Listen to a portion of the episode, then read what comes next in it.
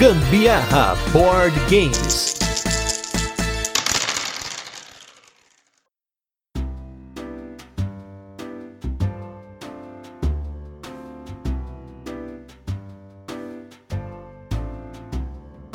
Fala galera, beleza? Aqui é Gustavo Lopes. Eu sou a Carol Guzmão e esse é mais um episódio do Gambiarra Board Games, o seu podcast sobre jogos de tabuleiro que faz parte da família de podcasts Papo de Louco. E nesse 70 episódio de resenhas e curiosidades, vamos com um dos nossos preferidos Ameritrashes, que já tivemos aí várias versões e hoje, quase 8 anos depois da primeira partida da versão original, ainda vê mesa com muito gosto, mas talvez não tanto quanto antigamente, o jogo Zombicide na sua versão Invader. Mas antes, vamos para os recadinhos e destaques da semana e logo a gente volta com a nossa resenha, onde vamos apresentar o jogo, comentar como funciona e também passar para as curiosidades experiências com ele e a nossa opinião. E nos destaques da semana tivemos aí três jogos, na verdade vários jogos, né? Mas a gente já falou recentemente sobre alguns deles. Então vamos colocar aqui os destaques dos jogos. Fazia tempo que não via um mesa aqui. O primeiro deles foi o Puerto Rico, um clássico aí, um jogo que ficou anos como primeiro lugar do Board Game Geek da comunidade de jogos de tabuleiro. Ainda tem uma comunidade bastante ativa jogando esse jogo, especialmente lá no Board Game Arena, jogando ele online, né? E fazia tempo que ele não aparecia aqui na nossa mesa. Foi uma partida bem divertida. Eu acho muito gostoso jogar Porto Rico porque hoje ele se tornou um jogo muito simples para nós, né? Antigamente, quando eu comprei o Porto Rico, por indicação lá do Thales do Acessórios BG, forte abraço aí pro Thales, eu acabei achando que ele não veria a mesa porque ele era muito complicado, né? Na época a gente ainda não tinha nem jogado o Burgundy direito, mas acabou que ele se tornou aqui um dos favoritos da casa.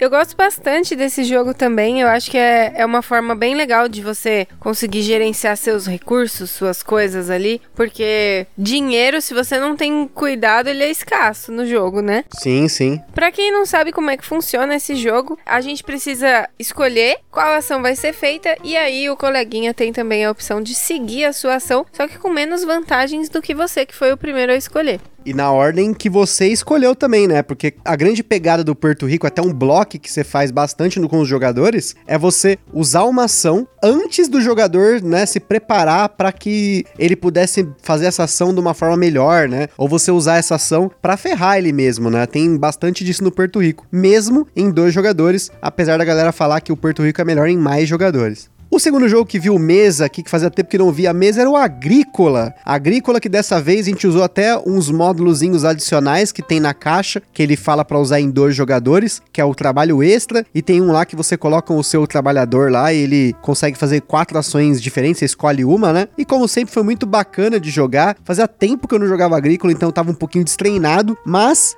Dessa vez eu dei uma olhadinha no apêndice dele, até aprendi umas coisas novas. Então, realmente, o Agrícola, para quem não conhece, é um joguinho aí de agricultura, né? Um jogo famoso do Uwe Rosenberg. E da próxima vez que a gente for jogar, eu vou dar uma olhada no apêndice antes, porque tem bastante coisa legal, bastante dica. E geralmente eu não leio esses apêndices, para falar a verdade. Acho que o do Catan eu li uma vez, mas eu geralmente não leio. Eu amo esse jogo em relação a, aos meeples de animais, montar sua fazendinha. É a coisa mais linda de viver, mas eu não li o apêndice. Então o que eu fiz? Fiquei só trabalhando para dar comida para os meus moradores da vila. É, então, porque esse jogo tem um fator bem agressivo do ponto de vista de você fazer uma maquininha de comida para você alimentar os seus personagens, senão você tem pontos negativos cada vez que você não alimenta eles, né? Mas depois que você passa dessa maquininha de comida, né, você aprende ali uns esquemas para fazer isso melhor, o jogo se torna muito mais divertido, né? Dessa vez eu consegui fazer a minha maquininha de comida boa, mas por conta de ter lido o apêndice, ter visto umas coisinhas, umas dicas lá, né? Quem sabe na próxima a gente não lê junto aqui, né? Quem sabe joga os dois melhor, né? É, uma outra coisa que eu acho bem complicada desse jogo é que você fica com 14 cartas na mão, tanto das amarelas quanto das laranjas, e é muita carta para você conseguir raciocinar em cima delas. Ah, eu não acho. Eu acho que você pega aquelas cartas no começo do jogo, dá uma olhada no que veio. Tem coisa que você não vai usar, provavelmente, tem coisa que você vai usar. Você vai separando ali e você otimiza suas ações em cima de usar os benefícios dessas cartas, né? Eu, eu pelo menos, acho bem tranquilo. E o nosso terceiro destaque da semana, esse aí, foi uma partida meio traumática pra Carol, né, pra variar. Porque depois de ter jogado Lisboa, The Gallery, Kanban, né? Que são jogos de alta complexidade, falava, ó, vamos colocar de novo o Agra na mesa, né? E dessa vez o Agra foi tanto quanto nas outras partidas, né? A gente teve uma partida bem truncada, porque, bom, acho que é melhor a Carol comentar. Olha, aquele príncipe mimado, de novo, me chantageou e eu cedi a jogar ele novamente. Só que, gente, que que é isso? Que eu não consigo evoluir com esse jogo. Eu fico ali parada naquelas açõezinhas de pegar recursos básicos e eu não consigo ir pra frente com aquilo. Eu fico com giriza. É porque para quem não ouviu o nosso cast sobre o Agra, né? Muita gente considera o Agra um jogo entre aspas sandbox, que é a definição de jogos que são como se fosse mundo aberto. Você chega no jogo, você não tem um objetivo fixo, você tem que fazer e se vira, se vira nos 30 ali, né? E o esquema do jogo é você prestar atenção só Quais são as entregas das guildas? Qual guilda você vai investir mais? Você vai investir menos? Se você vai entregar as coisas pro príncipe? Se você vai investir nos notáveis? E produzir. Tem também algumas outras ações, claro, mas geralmente é o que dá o trigger do fim do jogo. É você chegar até o fim do rio, que é entregar para todos os notáveis do rio até chegar no fim dele, né? Não todos, mas pelo menos os necessários para o barco andar. Ou você subir numa guilda até o topo dela, acho que foram poucas as vezes que a gente acabou o jogo assim. Ou você fazer todas as ordens de uma guilda, que foi como acabou essa partida, né? Mas porque eu já tava mais na frente numa guilda, eu resolvi entregar porque eu sabia que eu ia ganhar o jogo e a partida não tava sendo assim tão proveitosa. Quem sabe mais pra frente, a gente não senta antes de jogar e faz ali uma retomada das estratégias do jogo, porque tem muitas estratégias diferentes nele, porque você tem várias formas de você fazer a mesma coisa. Quem sabe aí numa próxima oportunidade, daqui um, dois, três meses, ele não volte, a gente tem uma partida melhor. É, vamos ver, né? E agora vamos para o nosso review retrô, que por sinal casa totalmente com esse episódio. O review retrô de hoje é do jogo Zombicide.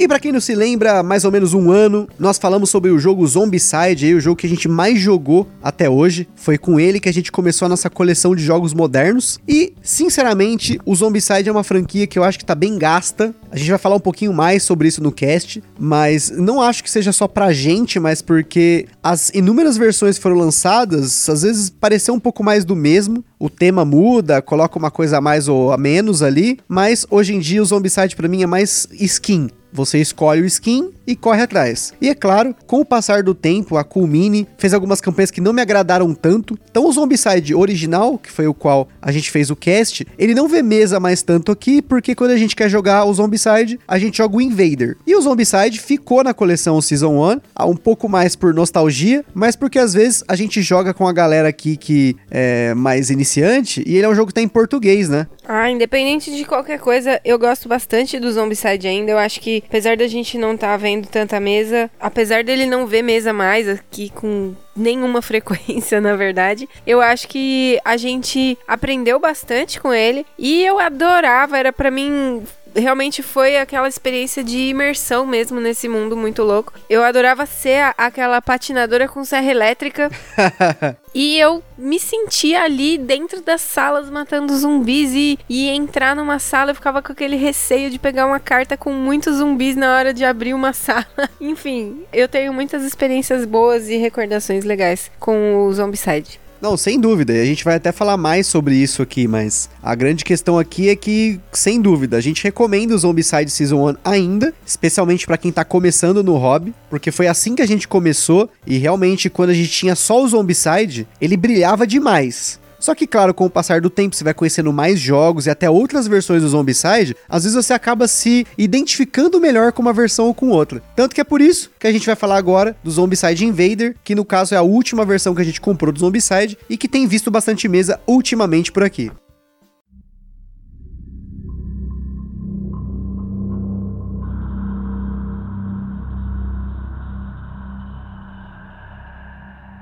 Zombicide Invader é um jogo para 1 a 6 jogadores na caixa base e até 12 se você tiver mais 6 dashboards, lançado aqui no Brasil pela Galápagos Jogos, com partidas com uma média de 1 hora, segundo as nossas estatísticas, em 2 jogadores, e pelo menos 1 hora e meia, 2 horas e meia em mais jogadores, sem contar o tempo de setup, que no nosso caso varia bastante dependendo de quais componentes nós decidimos usar nas partidas. O Zombicide Invader é uma reimplementação do Zombicide original que mantém as mesmas mecânicas. Você tem um jogo cooperativo com tabuleiro modular, usando um esquema de cenários ou missões. Cada jogador tem poderes diferentes que podem fazer ações usando pontos de ação, e também tem aquela rolagem de dado marota na hora do combate. Na nossa escala de complexidade, ele recebeu 4 de 10 devido ao número de detalhes que você precisa acompanhar durante o jogo, apesar dele ser um jogo bem tranquilo de jogar. Você encontra o Zombicide Invader numa média de 400 e poucos reais, um preço mais ou menos estável, perto de quanto pagamos no nosso primeiro Zombicide, que custou 300 reais lá em 2013. Diferente da caixa base e expansão dele, a Dark Side, que está numa média de 550 600 reais, né? Além disso, aqui no Brasil já tem a expansão Black Ops, vamos falar dela um pouquinho mais pra frente, que é quase o preço da caixa base, perto de 370 reais. O Zombicide Invader, ao invés do termo tradicional zumbi, utilizado nas diversas versões do jogo, aqui nós temos os Xenos, que são nada mais, nada menos que uma raça alienígena infectada por um parasita. Há bastante discussão por aí sobre o tema, se esses Xenos são aliens zumbis ou não, mas basta você olhar a página da campanha de financiamento coletivo original do jogo, né, lá no Kickstarter, em que a frase de abertura da campanha já mete logo que são aliens zumbis. O jogo é ambientado em um planeta pequeno num canto remoto do universo chamado PKL-7, em busca de combustíveis de alta performance. Lá eles encontram o Xenium, um componente oleoso escuro debaixo da superfície do planeta, porém, junto com o Xenium acabaram descobrindo os Xenos. Os jogadores vão combater os Xenos e cumprir objetivos ao longo das missões do jogo, tentando sobreviver alternando entre áreas fechadas e áreas abertas. Aqui a temática é bem forte, pois nas áreas externas os personagens necessitam de oxigênio, além de apenas armas específicas funcionarem. Além disso, os jogadores têm dois tipos de personagens, também chamados aí de sobreviventes na regra do jogo. Os soldados são mais fortes, mas por conta dessas suas armaduras, equipamentos, né, que eles carregam, eles só conseguem buscar por mais equipamentos e itens em áreas específicas internas. Enquanto que os civis, que são mais fracos, podem se mover mais livremente e conseguem correr atrás desses equipamentos e itens de forma mais fácil. Nós não vamos entrar nas regras do Zombicide Invader porque durante o jogo você tem um monte de diferentes ações e habilidades. Basicamente, o objetivo é um só: cumprir os objetivos da missão. Para isso, os jogadores vão andar, trancar e destrancar portas, buscar por itens melhores e trocar itens entre si, fazer barulho para atrair os Xenos para uma localização estratégica, comandar diferentes robôs e principalmente batalhar com os Xenos. Como todo Zombicide, cada missão possui um mapa com um setup customizado usando as peças de mapa e os diferentes tipos de marcadores do jogo. Além disso, cada rodada é composta por uma fase dos personagens, em que os jogadores utilizam seus personagens para fazer ações, uma fase dos Xenos, que os Xenos andam e podem atacar os jogadores, e uma fase de manutenção, onde entram mais Xenos para causar com a vida da galera. Cada missão tem suas condições de derrota e suas condições de vitória, e os jogadores precisam cooperar para otimizar suas ações sem se atrapalhar e vencer o jogo. O manual do jogo vem com 10 missões utilizando os componentes do jogo base, porém no site oficial do Zombicide, que é o zombicide.com, você consegue encontrar mais missões extras oficiais. Na data em que esse cast foi gravado, tinham 13 missões extras usando só o Invader, uma usando a caixa base Darkseid e a outra combinando Invader e Black Ops. Lembrando que tanto a caixa Darkseid quanto a Black Ops possuem seus livros aí de regras com missões únicas para jogar. Entretanto, uma pequena barreira é que essas missões oficiais estão em inglês e não tem uma tradução oficial delas. Você pode até encontrar algumas traduções em comunidades, porém o conteúdo oficial extra do jogo está somente em inglês. Além disso,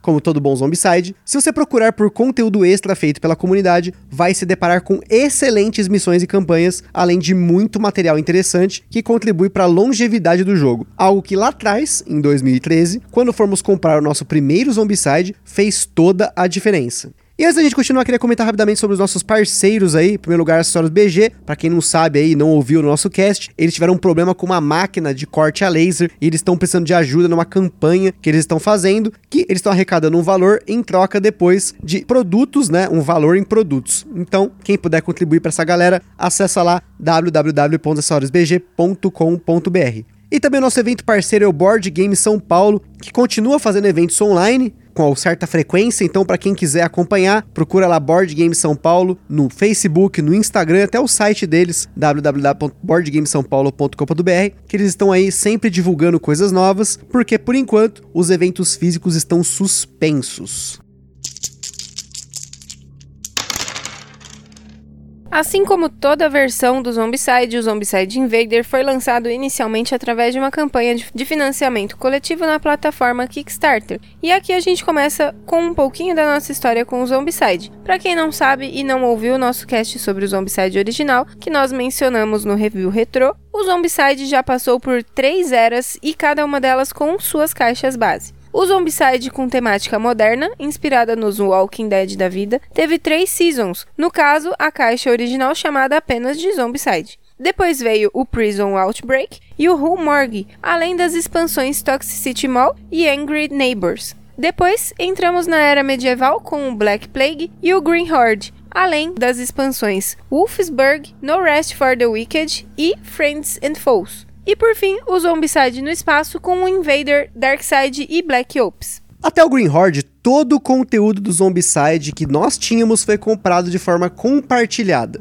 Então eu, a Carol e nossos amigos compramos em conjunto, dividindo os valores. Então, no Green Horde, eu participei do meu primeiro Kickstarter. Enquanto ainda estava chegando o Green Horde e a gente ainda estava aqui numa pegada muito do Zombicide, eu fui lá e arrematei o Kickstarter do Invader. Em ambos os Kickstarters, em ambas as campanhas, eu não peguei tudo que dava, sempre peguei uma caixa base e uma expansão. No caso do Invader, eu peguei a caixa base e a Black Ops. Não peguei a Dark Side, porque além dela encarecer muito o pacote, que não foi barato, tinha extras que só vinham com a Black Ops, que eram os extras que eu queria.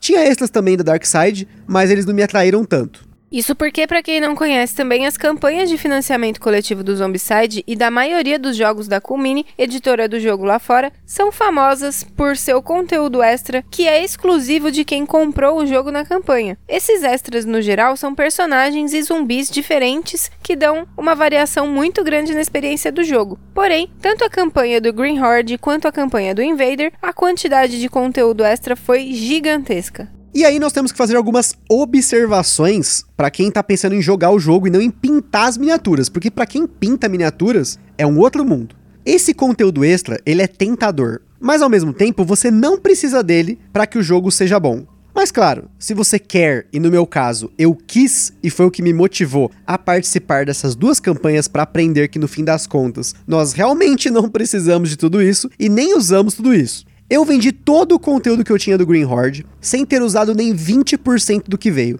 Já o Invader, depois de muita consideração, eu vendi a expansão Black Ops, até porque eu só peguei ela porque eu queria a caixinha de extras que vinha com ela. E essa sim valeu. E nós colocamos na mesa de forma modular também todos os diferentes Xenos, as abominações Xenos e alguns dos personagens que a gente foi mais com a cara. Então, dessa forma, a gente aproveitou melhor o Invader até agora. A gente já vai falar disso nas jogatinas. Mas tudo isso tem um custo e ele é em dólar.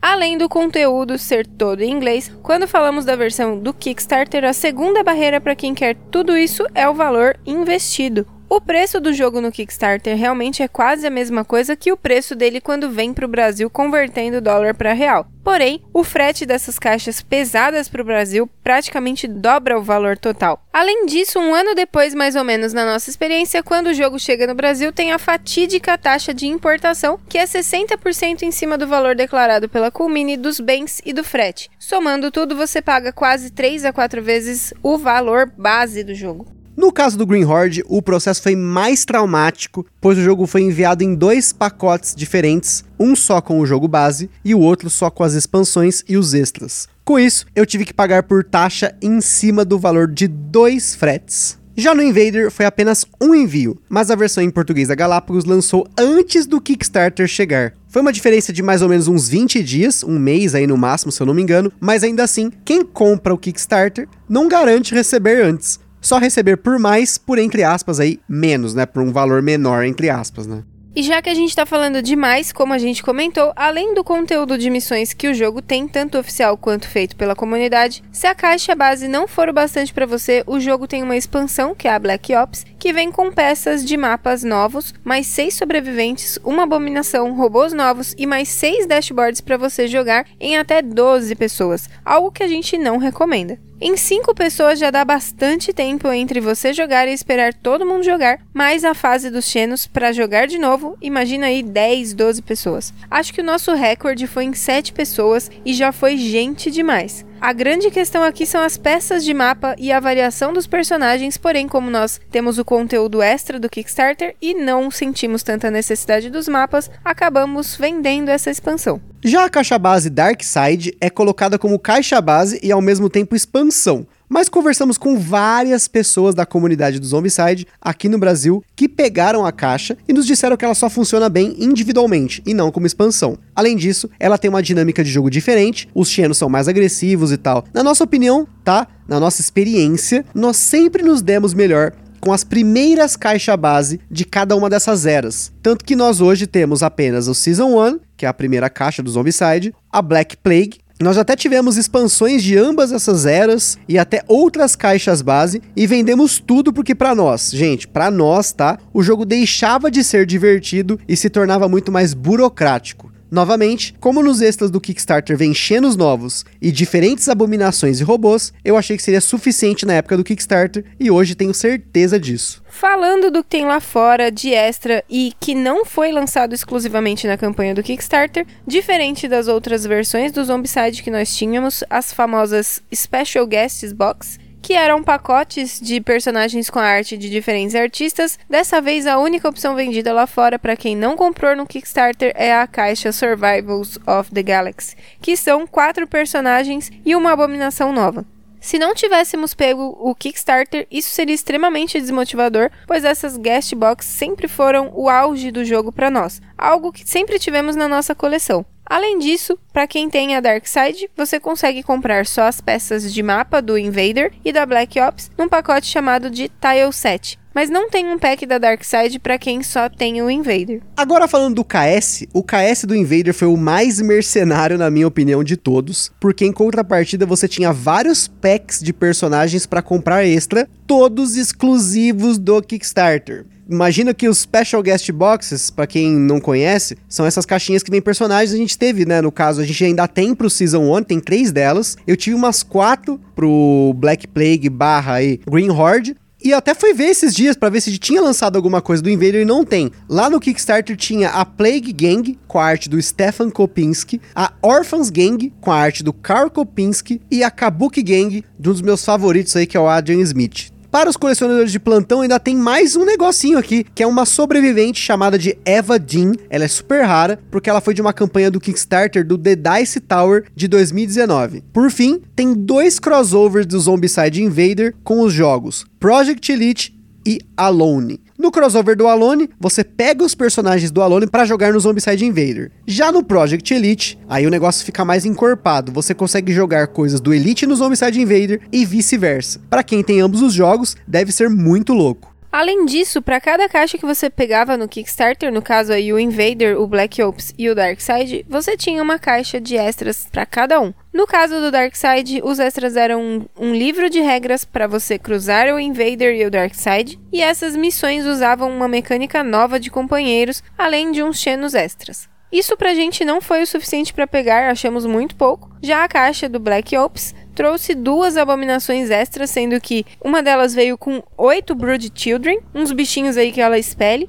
além de quatro sobreviventes top, valeu muito a pena. Por fim, a caixa extra do Invader traz 39 sobreviventes extras, uma quantidade até desnecessária para nós, pois apesar da gente alternar os sobreviventes, sempre tem uns preferidos. Além de oito abominações extras, três tipos novos de Xenos e mais alguns dos que já vêm no Invader, só que com uma escultura diferente. E a grande pegada aqui é que, assim como em outras campanhas, esses sobreviventes e Xenos são inspirados em coisas da cultura pop, como Alien, o jogo Portal, Rick and Morty, Cowboy Bebop, Mad Max, enfim. No Limite do Amanhã, tem até um personagem inspirado no Stephen Hawking, que é o meu personagem favorito. Isso faz toda, mas toda a diferença, porque você acaba usando os personagens preferidos, tanto do ponto de vista de habilidade, quanto do ponto de vista de aparência. Fora que nas nossas partidas, nós começamos a alternar, colocando abominações novas, sem tirar a abominação destruidora, que é a abominação que vem na caixa base, e também usando os xenos e até os robôs, que são parte abominação, parte robôs. Outro diferencial sensacional desse KS, que é um elemento neutro, abominação barra personagem, vamos dizer assim.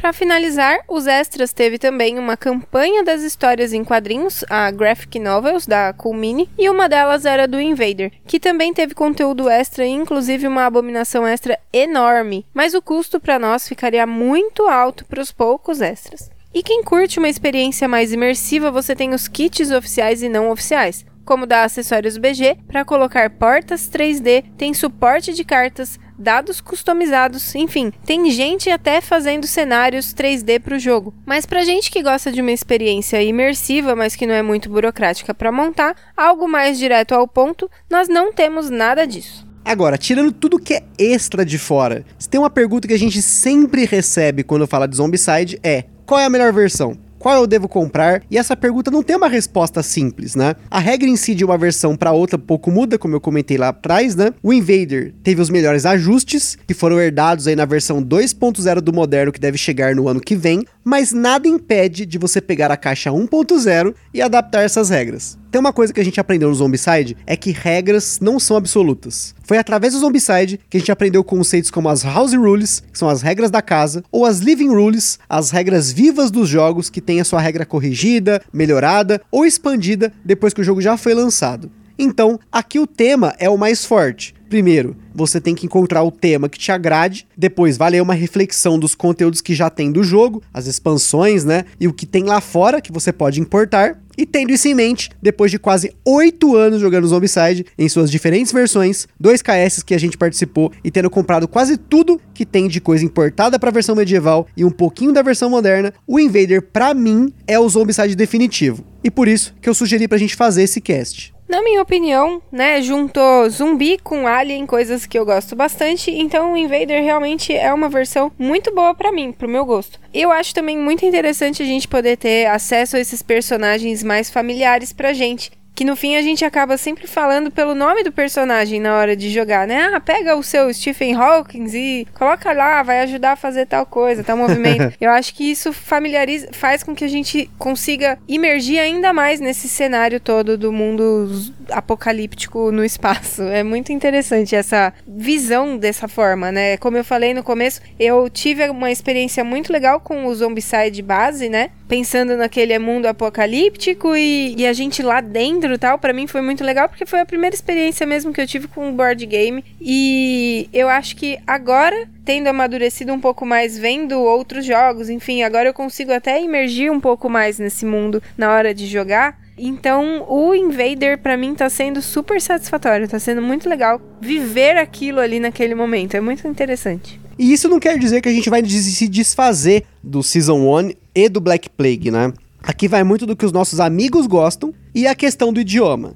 O Season 1 é mais fácil de ver mesa com a galera nova, porque ele está todo em português, né? Então é mais fácil da galera pegar as fichas de personagem e sacar o que vai fazer. Além disso, ele tem menos regras, né? Menos detalhes, né? Já para eu e a Carol, aqui eu curti muito mais jogar o Invader, porque primeiro a Carol também não curte tanto a, a, temática medieval do Zombicide, então o Black Plague entre eu e ela a gente nunca jogou sozinho, só com os nossos amigos. E segundo, porque para nós hoje, com tanto jogo, tanta experiência, é muito mais legal meter um monte de coisa do Kickstarter e deixar o jogo bem mais pesado, bem mais robusto do que só jogar a caixa base, que ainda assim é muito boa, porque aqui a abominação destruidora faz toda a diferença, já vou comentar sobre isso. E por fim, já que vamos entrar aí nas jogatinas e a conclusão dessa década de Zombicide, que não acabou em tempo, mas talvez acabou porque provavelmente não vamos mais tão cedo comprar uma nova versão do Zombicide, não podemos deixar de falar dos sleeves. Todas as cartas do Zombicide necessitam de sleeves Mini USA e tudo depende se você vai ficar só na caixa base ou ter extras.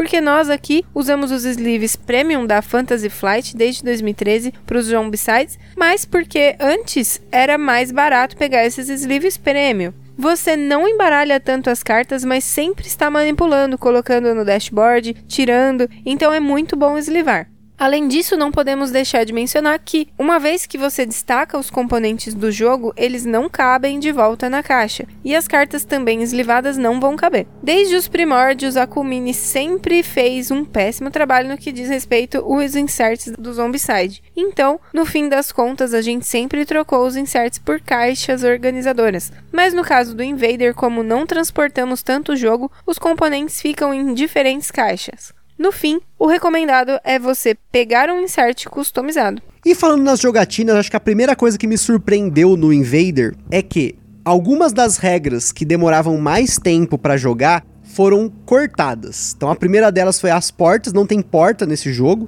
Outra coisa que não tem mais é você abrir um ambiente e brotar zumbi. Todos os zumbis, eles sempre vão entrar das entradas de zumbi mesmo. Só que aí você tem aí algumas coisas como, por exemplo, a abominação destruidora, que para mim é a melhor abominação de todas as caixas base, porque além dela ser forte como toda abominação, ela vai espalhando mofo pela nave ou pela base, né? Dependendo da missão é nave ou base, mas enfim. E esse mofo, dependendo de como ele se conecta com outras saídas de zumbi, você perde o jogo na hora. Mas também faz com que entre mais zumbis, você inutiliza as, as salas do jogo. Então é bem bacana porque isso cria um, vamos dizer assim, um elemento que é um pouco aleatório, porque dependendo de por onde ela se mover, você vai perdendo coisas que você não poderia perder, até perder o jogo por conta disso. Mas também é uma abominação que tem ali uma, uma temática melhor pro jogo. Eu sinto um pouco falta desse negócio de ter que sortear zumbi na hora de abrir as salas, mas realmente isso facilita um pouco o jogo, né? Antes a gente via muito aquele tabuleiro lotadaço de zumbi, né? Sim, e de salas, né? E de sa É, então, eu, e eu achava aquilo muito legal de ver, dava aquele desespero. Nesse daí, dá o desespero mais quando você vê as abominações e também como você tem dependendo do personagem que você escolhe, você não consegue ficar fazendo tantas buscas. Então, às vezes, as armas que você tem é mais difícil de você conseguir matar alguns tipos de xenos e alguns tipos de abominação. Então você acaba ficando meio restrito e aí isso sim te traz o desespero que eu já tinha antes na primeira caixa. E aí, agora, tendo essa, essas barreiras, eu acho que acaba dando uma, uma emoção a mais pro jogo. E até uma coisa da emoção é porque antes, né, quando entrava uma abominação, a gente ficava naquele desespero tremendo, né? Claro, continua sendo assim, ainda mais com a gente usando esses monte de abominação diferente, mas tem uma regra nova no jogo que é chamada de Concentrate Fire, que mitiga um pouco isso que a Carol falou das armas te ferrar, né? Porque no Concentrate Fire, se você tem, por exemplo, uma arma que ela causa um de dano mas você rola três dados, ou seja, você poderia lutar contra três zumbis que podem morrer com um, você consegue matar uma abominação se você acertar os três dados, né? Então é bem legal esse esquema do Concentrate Fire, porque você não depende de ficar correndo atrás de arma, fazendo busca, quando aparece uma abominação em jogo. Eu acho que isso equilibra um pouco as coisas, então é bem bacana a dificuldade que essa abominação destruidora traz pro jogo. Mas ao mesmo tempo você tem como matar ela, por exemplo, com um personagem normal, usando uma arma que tem, sei lá, uma serra elétrica, né? Coisa que não dava pra para fazer nenhum outro Zombicide. Eu gostei muito dessa regra do Concentrate Fire. Além disso, esse esquema de você ter personagens temáticos, né? Os civis e soldados, o oxigênio para você sair da nave, as armas que só podem atirar dentro da, da nave, ou armas que você precisa, que são armas a laser, para atirar do lado de fora porque não tem oxigênio. Eu achei isso muito legal. É bastante temático. Claro, adiciona uma regrinha a mais ou outra ali, né? Como eu comentei, o Season 1 não tem tanta regra quanto o Invader, mas não é tanto mais assim. E eu acho que essas regras adicionais, elas trouxeram um, um sabor aí temático pro jogo. E por fim aí dos extras, né? Acho que como a Carol comentou, é muito legal você poder ter um personagem para chamar de seu ali no meio. Claro, são muitos personagens, a gente nunca vai usar todos. E por questões de toque, eu jamais vou vender um ou outro e deixar aquele cert vazio, né? Talvez um dia eu tenha coragem de fazer isso, mas hoje eu não tenho. Eu prefiro manter tudo do jeito que está. Mas realmente, os extras, como em outras versões do Kickstarter, né, do Zombicide, você tem que ficar bastante esperto, porque às vezes um sobrevivente é muito mais forte, ele é muito desbalanceado ou às vezes uma abominação desbalanceada, né? Mas a gente não viu tanto disso dessa vez. Um dos meus personagens preferidos é um porco açougueiro, já viu isso? Nessa versão eu acho que é muito legal as miniaturas dos Xenos, né? Você olhar elas de perto, meu, é muito louco, é muito legal. As abominações também. Tem uma que tem o bumbumzinho de fora. É muito engraçadinho. engraçadinho não, medonho. Tem uma que me, me ataca a tripofobia. É terrível. Mas eu adoro muito essa temática misturada aí de zumbis e aliens. E acho que para concluir aí, o que eu tenho para comentar é que quando a gente comprou, né, de novo, o primeiro Zombicide, a gente só tinha o Zombicide. A gente comprou lá em 2013, dividiu em três, porque achava o jogo caro. A gente aproveitou o jogo até gastar, a caixa tá gasta. A gente regaçou o jogo. É que hoje a gente tem quase aí 120, 130 jogos na coleção. Se somar com os nossos amigos, deve chegar em 200 jogos. E aí o Zombicide, ele já não é tanto foco. Então talvez quando eu penso na experiência de um Ameritrash ou numa experiência de um jogo do Zombicide, eu quero alguma coisa muito nova para poder jogar. Por isso que o Kickstarter foi fundamental para dar uma longevidade para essa franquia aqui em casa. Como eu comentei, não vai ser tão cedo que a gente vai comprar alguma versão nova do Zombicide, às vezes, a menos que eles inovem muito. Porque as outras versões que saíram depois do Invader, teve uma versão lá especial do Noite dos Mortos, na Madrugada dos Mortos, não lembro que filme que é. Teve também a campanha do 2.0, que para mim não muda tanto do ponto zero, assim, é mais aquela coisa de ter aquele monte de extra tal, né, e tudo mais. Eu acho que o Zombicide moderno já não me dá tanto, assim, imersão, porque a gente já não assiste mais Walking Dead, essa coisa de zumbi já não é tanto foco na mídia, né? Acho que a gente tem outros focos hoje. Também, claro, você vai ter a versão Zombicide lá que combina com o Teburo, que vai ser um console de board game, né? Tem uma experiência digital com ele, isso não me agrada em nada. Então, não sei. Acho que o futuro do Zombicide pra gente aí é o Invader mesmo, que der para jogar, a gente vai aproveitar bastante dele. E eventualmente a curva de empolgação vai acabar caindo, como acabou eventualmente caindo com o Zombicide comum, né, o Season 1. E vem outros jogos pela frente, a gente espera aí que em breve a gente consiga mais Ameritrashes para poder chamar de nossos e jogar mais. Se por acaso lançarem aí uma versão Covid-19, eu acho que vai ser bem interessante a gente ter. aí eu fico imaginando, é o, os, os vírus, os Covid se aproximando aí, os, os tabuleiros vão ser balada, 25 de março. Ia ser muito louco, já pensou? Ia ficar legal também. Aí, ó, uma boa ideia aí para quem desenvolve jogos, é um Zombicide Covid. E é isso aí, pessoal. A gente fica por aqui com mais um episódio do Gambiarra Board Games. Toda vez que a gente fala de Zombicide, sempre fica grande o cast. Lá no site do Papo de Louco você encontra vários links para conhecer mais sobre o jogo e também a opinião de outros criadores de conteúdo. E no nosso Instagram também tem as fotos de uma das nossas partidas do Zombicide Invader. Como sempre, se você jogou ou comprou um jogo que a gente falou aqui no podcast ou quiser sugerir algum jogo pra gente conferir, manda mensagem pra gente no Instagram ou no e-mail contato e também se você tiver feito aí alguma partida com qualquer uma das eras de Zombicide, manda aí ou marca a gente no Instagram pra gente compartilhar sua foto. Sem dúvida. E também para quem tem loja, editora, alguma coisa relacionada a jogos de tabuleiro e quer fazer uma parceria, já tem o nosso contato. Compartilhe esse podcast com a galera no Facebook, Zap, Instagram, Telegram, enfim. Espero que vocês tenham curtido. Um forte abraço e até a próxima. Falou, tchau!